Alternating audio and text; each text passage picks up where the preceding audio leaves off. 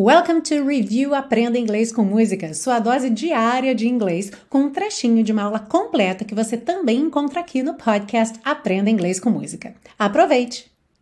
E agora vamos focar no fim dessa frase: Someone who loves you tender like I do. Alguém que te ame carinhosamente, como eu amo.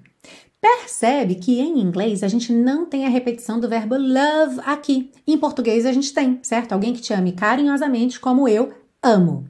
Em inglês, a gente tem someone who loves you tender like I do.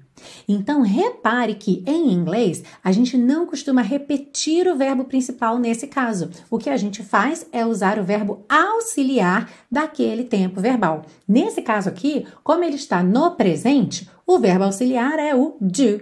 E é por isso que quando alguém pergunta para você, por exemplo, do you like chocolate? Você gosta de chocolate? Se você quiser, claro que você pode falar simplesmente yeah, sim, eu nem estou considerando a possibilidade de você falar não, porque, né? Quem não gosta de chocolate?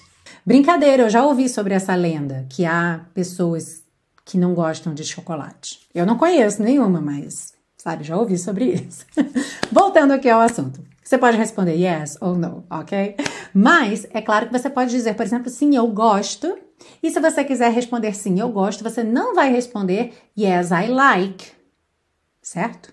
Será que você ia responder yes, I like? No, right? Como é que você responde?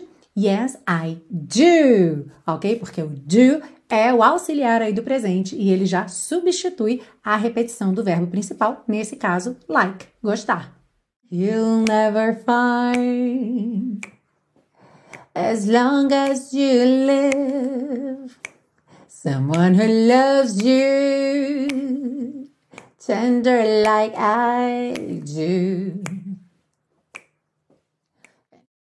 Ah, e se você busca um curso de inglês passo a passo com a minha orientação, conheça o Intensivo de Inglês da Teacher Milena, meu curso de inglês que te oferece 30 dias de garantia incondicional. Saiba mais em www.intensivo.teachermilena.com.